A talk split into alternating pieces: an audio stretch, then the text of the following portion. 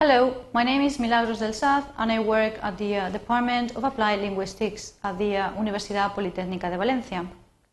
Today we're going to have a look at how to use an English dictionary. So this is like a mini tutorial.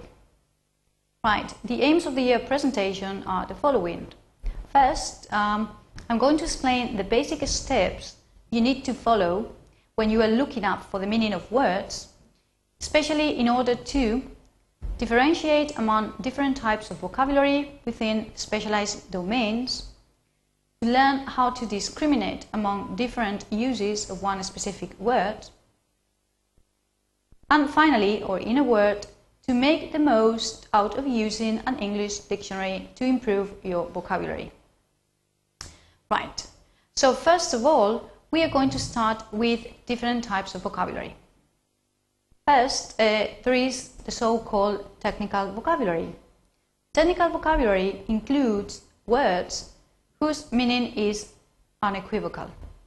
This means that these words have only one meaning and they belong to a specialized domain. Right. These words normally have a Latin or Greek origin. So imagine that you are an expert in the field of agronomy.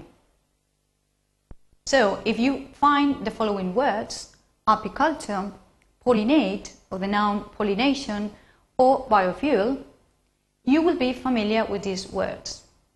So any expert in the field will understand the meaning of these words. Remember that the meaning is unequivocal. It means there is just one meaning in the dictionary. So, if we have a look at this screen, which has been taken from uh, an online dictionary, and we type in pollinate, this is what we obtained. Pollinate is to give a flower or plant pollen so that it can produce seeds. So there is no ambiguity in, in the meaning. Okay? Right.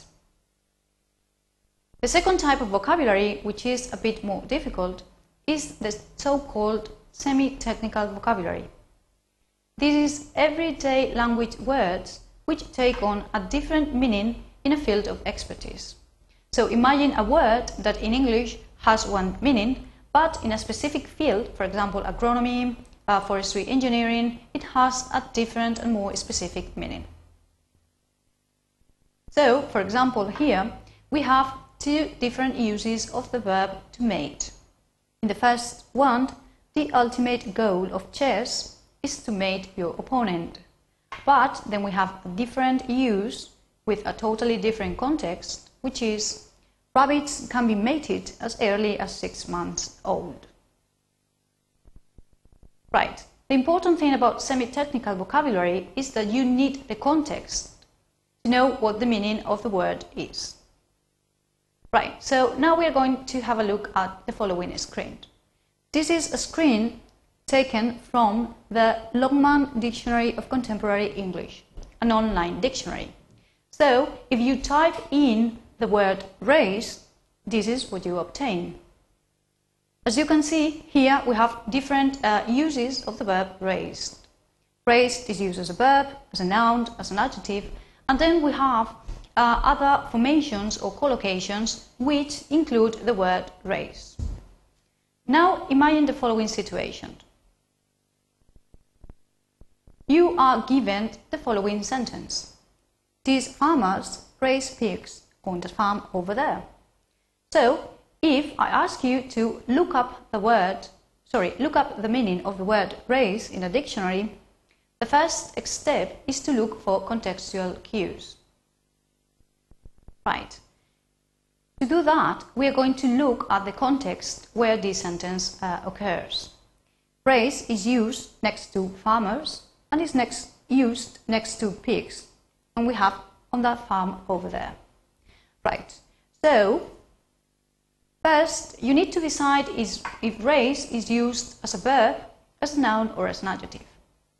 It's not difficult to see from context that race here is being used as a verb. So if we go to the screen here and we look under raised as a verb, we find that raised as a verb is used in two main areas. The first one is cards and the second one is agriculture.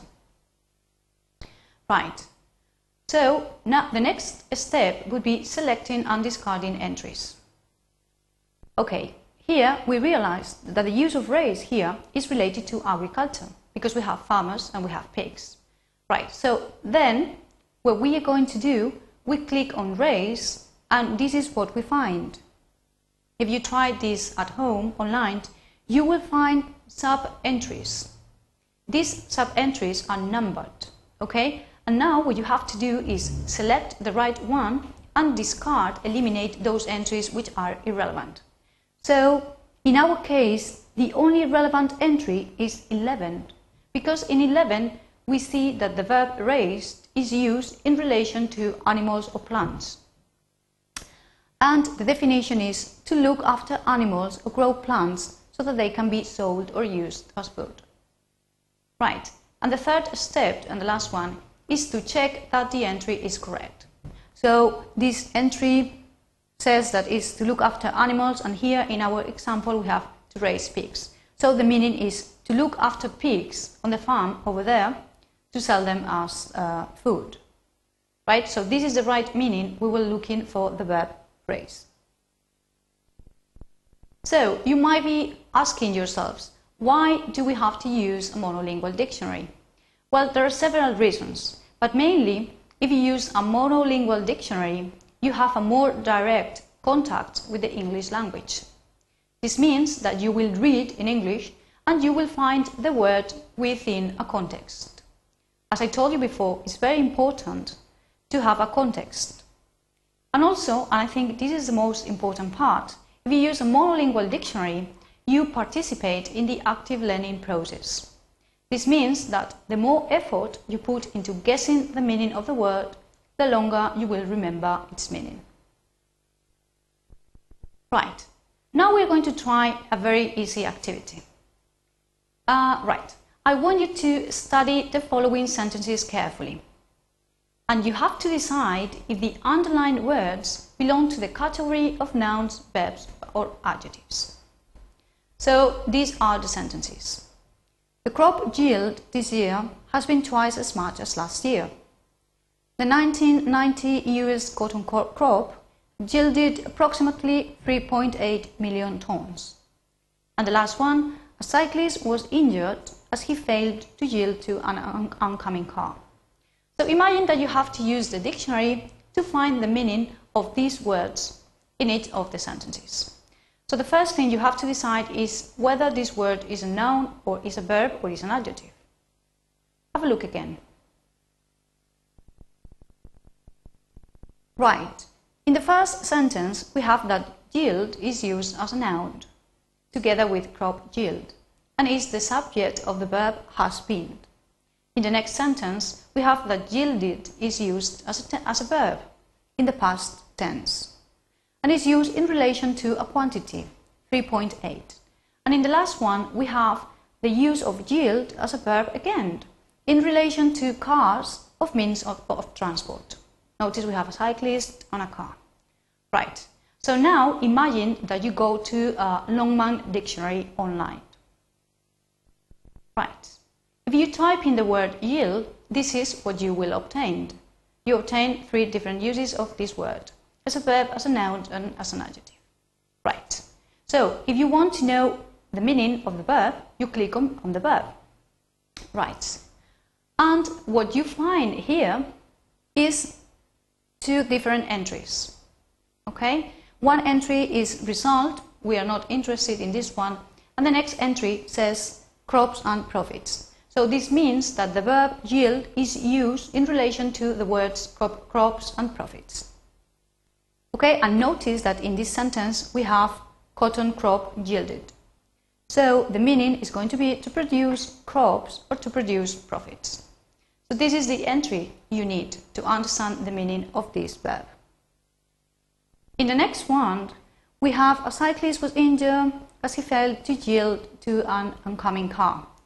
We find, if you click under the verb, we find another entry which says traffic.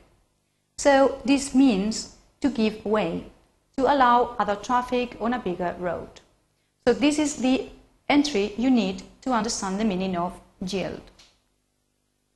And finally, for the noun example, if you click on the noun use of yield, you find that the meaning is the amount of profits, crops that something produces. So here, obviously, yield refers to the amount of crop produced. Right, and now very briefly, we are going to try another activity. I want you to study the following screen carefully. This is a screen capture uh, with results for the word made. Again, you see that made is used as a noun, as a verb, as a noun again here, and here we have different collocations. And notice that on this side of the screen, we have different areas, different fields of expertise where you can use these words. Right, so now I want you to tell me what fields of areas or specialization do the following uses of the word made belong to. So here you have different uses of the, of the, of the word, and I want you to go back to this screen and decide if, for example, in the first sentence, made is being used as a verb in relation to biology, or if it's used as a noun in relation to navy, etc. So take your time to study this screen and to do the exercise.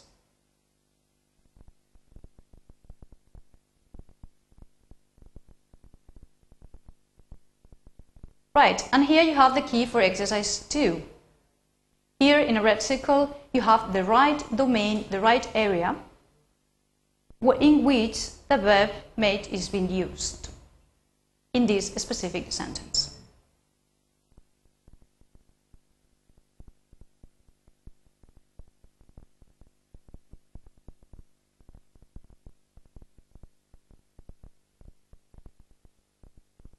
Right, and here you have some online resources. These are the web pages of online dictionaries. So good luck with them. This is the end for today. Thank you very much.